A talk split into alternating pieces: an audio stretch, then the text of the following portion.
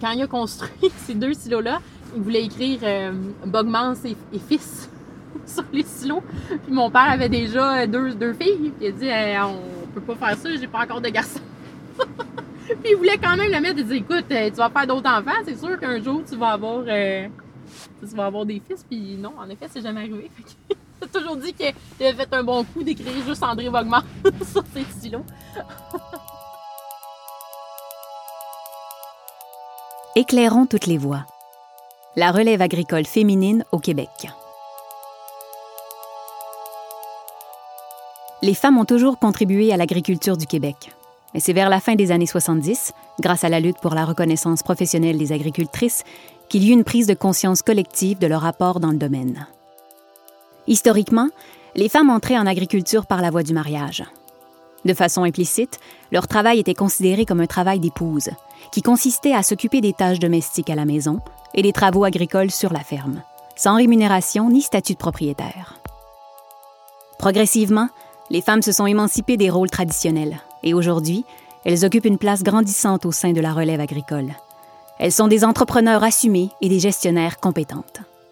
À l'image d'Audrey Bogmans, propriétaire d'une ferme spécialisée dans la culture de maïs, de soya et de blé, qui a repris la ferme de ses parents avec son mari. Et de Maude Tremblay, qui s'est lancée seule dans l'exploitation d'une ferme de production bovine et qui ne partagerait ses vaches pour rien au monde. Voici le récit de ces deux jeunes agricultrices de la relève.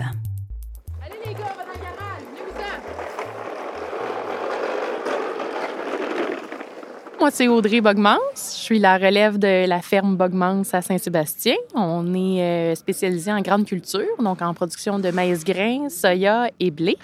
Et puis, on a également un centre de grains de 15 000 tonnes d'entreposage. Il y en a deux? Oui. 147 430. Lui qui t'a donné? Non, il va lui, il va lui envoyer, il l'a pas encore. Ça, c'est ça ici, euh, le fond, c'est l'automne ou le temps des réceptions, donc du mois de juillet jusqu'au mois de décembre, on est pas mal ici. On a des réceptions euh, sans arrêt, donc on remplit 15 000 tonnes d'entreposage.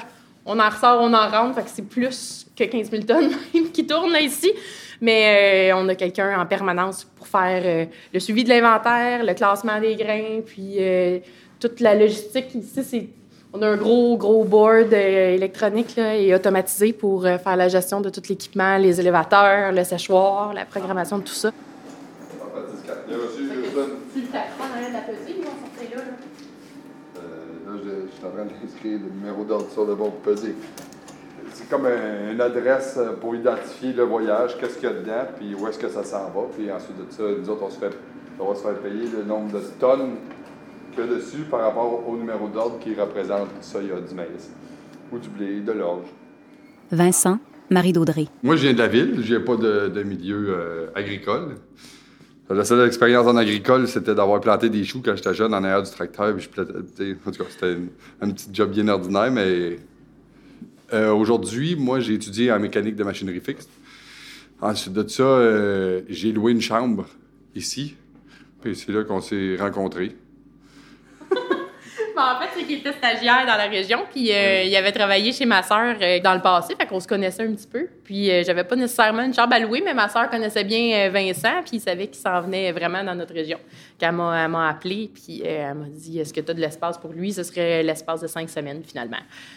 Je me plais à dire que Audrey, c'est René, puis moi, je suis Céline. Non, mais c'est vrai que c'est lui qui a le, tout le talent euh, manuel. C'est définitivement lui qui l'a. Moi, je suis beaucoup plus au niveau euh, de la gestion de la planification, des relations avec les fournisseurs, les clients, les plans de croissance pour la ferme. Euh, beaucoup plus là que dans le garage.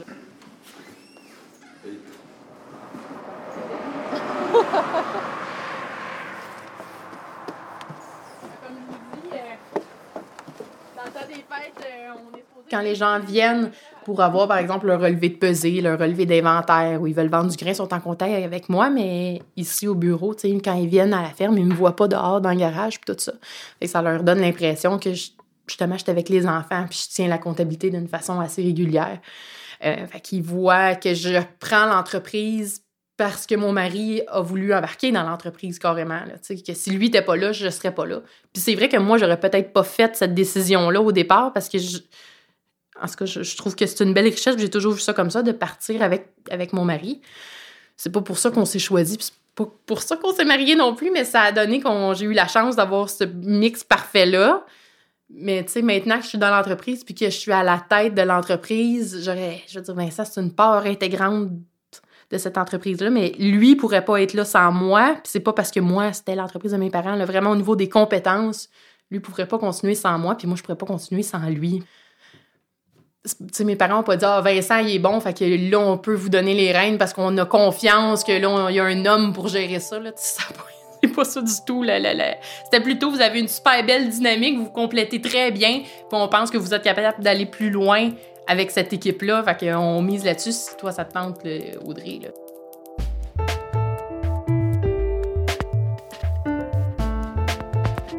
Je pense qu'encore aujourd'hui, c'est peut-être ce qui différencie les femmes des hommes, ce qui peut-être défavorise aux yeux de la société la femme dans l'agriculture de l'homme parce qu'on est souvent plus en retrait dans le bureau, on nous voit pas beaucoup.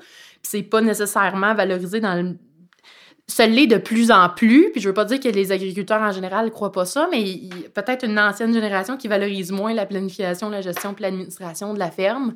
Quand tu fais ça, ils ont un peu l'impression, dans le fond, que tout ce que tu fais, c'est tenir les livres, alors que on prépare les décisions qui viennent parce qu'on nous voit pas nécessairement dans le champ, dans le tracteur, puis ils disent, ben, c'est pas elle qui prend les décisions agronomiques, forcément, elle est pas là. Mais alors que oui, c'est autrement.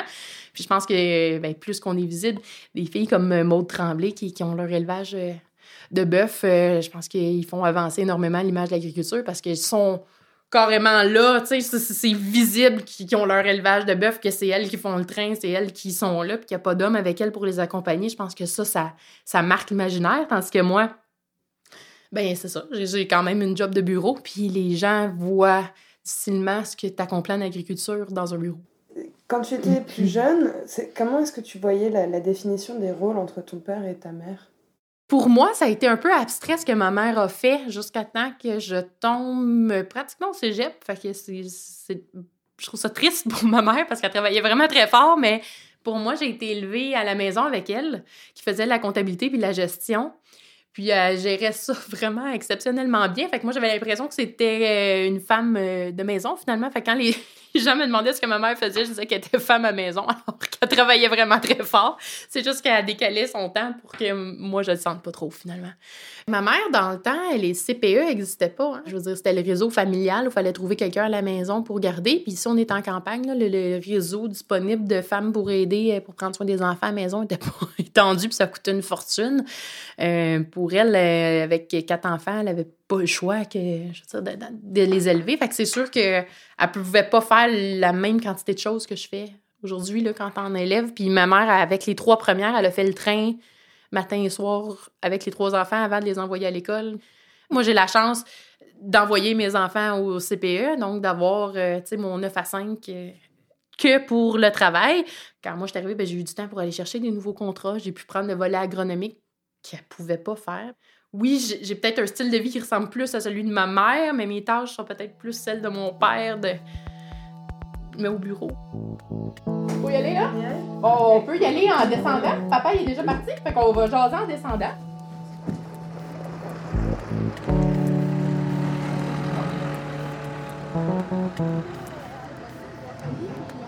Complètement, complètement.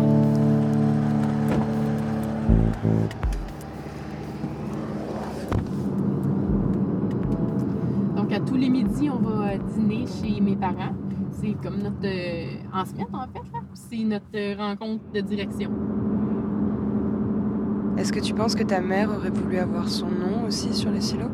Non, je pense pas. Je pense que c'est dans le dans la vie de tous les jours d'avoir la reconnaissance d'avoir élevé les enfants puis d'avoir fait tous les sacrifices qu'elle a fait pour l'entreprise. Je pense que ça, c'est plus important que la, la, reconnaissance extérieure. Je pense que c'est pas ça nécessairement qu'elle recherche, c'est plus euh, que nous, les enfants, puis que son mari euh, reconnaisse ce qu'elle a fait, mais maintenant, je pense que c'est bien, bien établi. Moi, demain, il va rester euh, les derniers paiements là, avant Noël. Là. Ah. Pas passer, moi, j'en ai un acheté à Il faut que j'appelle avant de vérifier le montant, moi, parce que je suis pas sûre que c'est correct. Madeleine, mère d'Audrey. Moi, un petit peu avant que je commence, il y avait beaucoup de problèmes qui venaient euh, des, couples qui divorçaient puis que la femme se retrouvait euh, vraiment le bec à l'eau avec euh, plus rien là, dans la pauvreté parce que euh, rien n'était reconnu au niveau de, la femme. Il y a même des gens qui, des couples qui se sont mariés qui avaient hérité de la ferme du, père de la femme et qui, euh, après peut-être 15-20 ans, ils se sont séparés.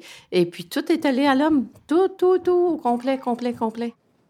Quand les enfants ont eu euh, 10 à 12 ans, j'ai commencé à m'impliquer au niveau des femmes collaboratrices.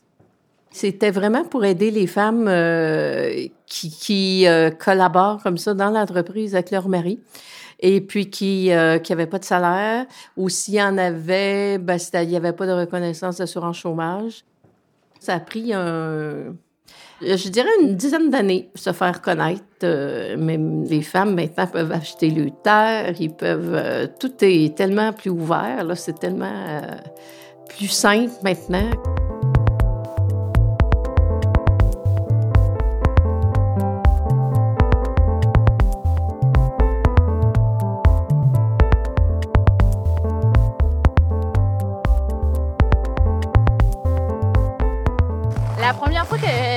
Il est venu me porter ici. Il m'a dit T'es sûr tu vas venir rester ici tout seul? C'est la première fois que je voyais mon père qui était pas sûr. Mais euh, maintenant, il est tellement fier. Là.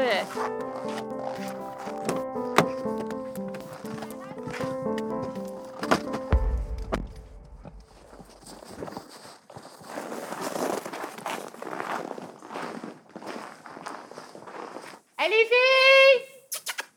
Faites les pitons!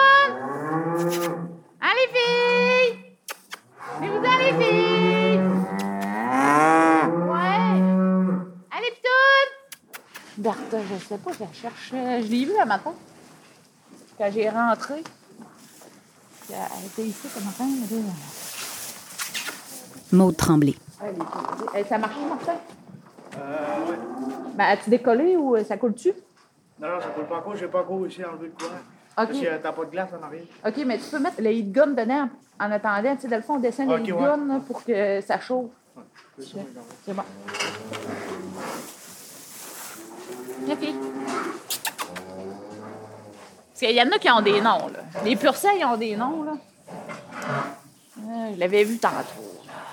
Bertha, c'en est une que j'aime. Je l'ai achetée euh, l'année passée euh, parce que je l'aimais. Ben, tu sais, c'est sûr qu'elle répondait à mes critères de, de sélection, là, mais Bertha, elle a une personnalité. est toujours bien aimée, puis euh, euh, c'est une, c'est une tare aussi qui, vient, qui va aux expositions.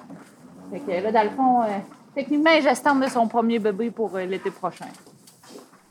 Moi, j'aime pas ça, mais j'essaie de toujours les entretenir, mais pas. Parce que là, ça, c'est tous des bébés qui vont s'en aller l'année prochaine, comme viande, fond, ou comme reproducteur.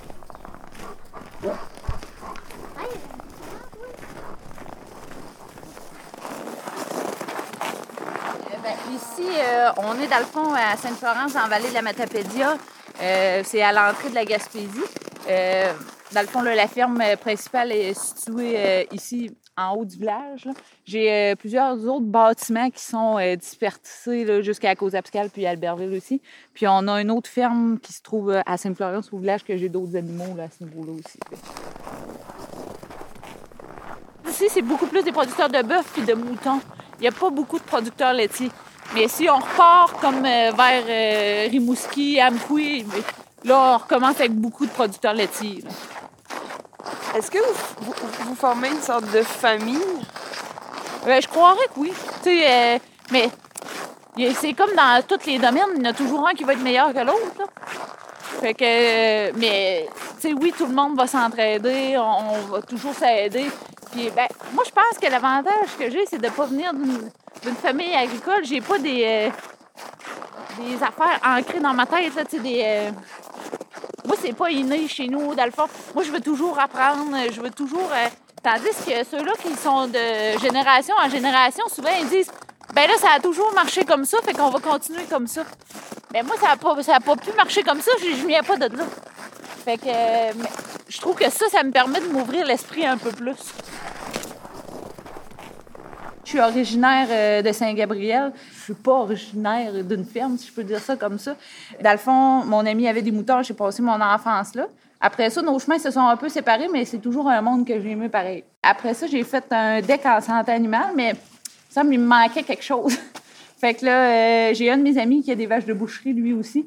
Puis là, à force d'aller chez eux, euh, j'ai comme eu la piqûre à ce moment-là.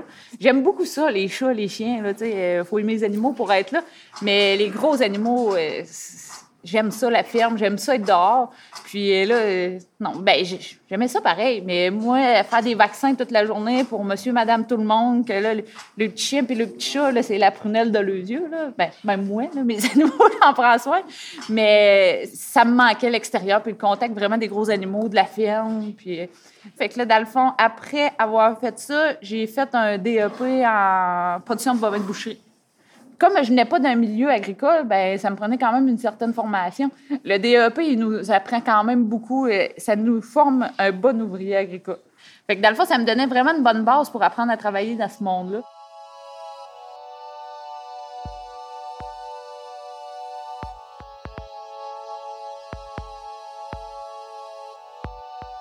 Dans le temps, euh, souvent, c'était lui qui avait le moins de connaissances qui gardait la ferme. On a toujours eu cette idée, cette idée-là que c'était le moins bon de la famille qui reprenait la ferme, puis que c'était, c'était lui qui était un peu le moins intelligent, je peux dire ça comme ça. Mais maintenant, tu peux plus. Là. C'est, plus ça, avoir une ferme. C'est quasiment lui qui va être le plus intelligent qui va leur reprendre la ferme parce que c'est toute une gestion. La, ferme, c'est vraiment tous les métiers. Là. Le matin, tu te lèves, tu peux être un vétérinaire. Après ça, tu es un nutritionniste. Après ça, il faut que tu fasses ta comptabilité. Il faut que tu gères les employés. Tu as besoin des ressources humaines. Et là, après ça, tu as de la mécanique à faire, tu as de la soudure à faire. C'est vraiment le, le métier le plus versatile que je peux dire. L'agriculture, il y a vraiment de tout à faire.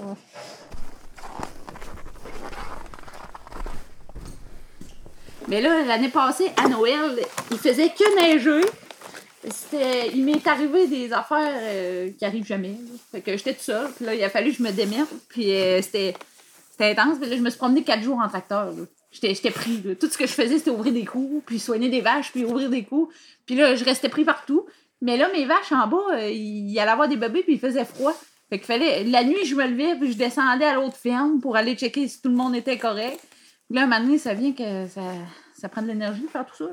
Puis là, euh, il y avait des gens qui m'avaient parlé des caméras, puis la personne à qui j'avais parlé m'avait dit que ça coûtait comme euh, au-dessus de 5000 dollars euh, de s'installer. Je, trouve que ça coûte quand même cher.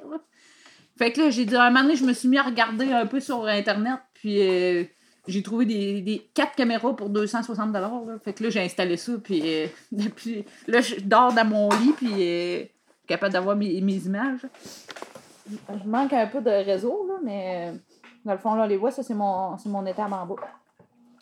Fait que là, j'ai accès à toutes mes vaches. Puis là, ben, j'ai une cinquième caméra qui n'est pas installée, mais elle, je vais la mettre à l'extérieur. Puis je vais avoir accès. À... Mes, mes vaches en bas, ils ont un abri dehors aussi. Fait que là, c'est ça. Dans le fond, ça me permet d'avoir à l'œil. Puis, puis avoir vraiment une belle visibilité de nuit aussi. On dirait quasiment que je suis, dedans.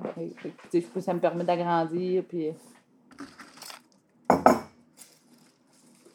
justement, avec toutes les nouvelles technologies, les choses, là, euh, on, s'installe pour travailler puis être capable. Euh, la force physique, oui, c'est une chose. Oui, il y a des choses que je ne suis pas capable de faire, mais on, se trouve des méthodes pour travailler.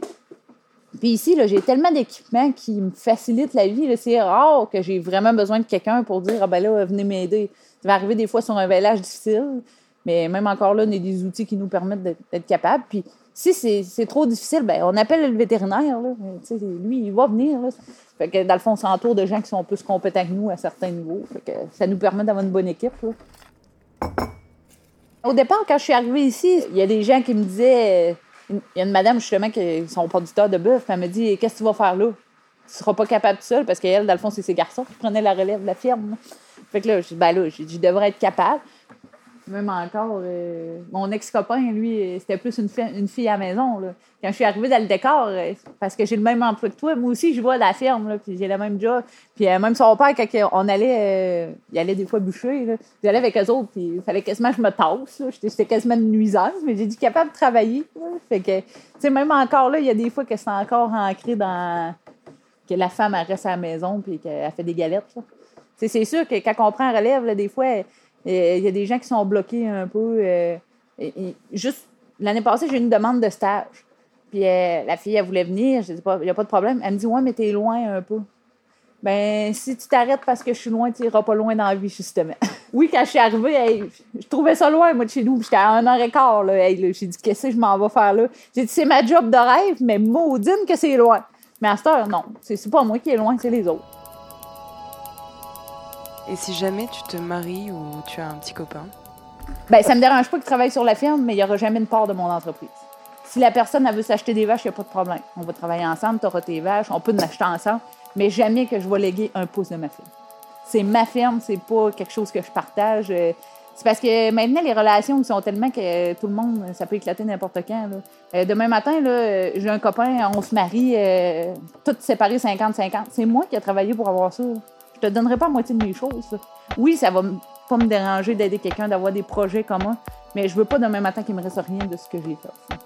Fait que, je vais toujours encourager quelqu'un. Puis la personne, si, ça vient le jour qu'il rencontre quelqu'un qui veut travailler sa ferme, il y a de la place pour quelqu'un qui veut travailler sa ferme. S'il veut pas travailler sa ferme, ben, c'est pas grave. Moi, j'ai été élevée mon père qui travaillait dans le Nord. Avoir quelqu'un qui travaille dans le Nord, ça me dérangerait pas. Fait que je, suis une solitaire, pareil. je reste dans le fond d'un rang, tout seul, dans le bois. Et s'il dit, viens, on va vivre à Montréal? Non, je reste ici. Je, je peux pas emmener 200 vaches en appartement.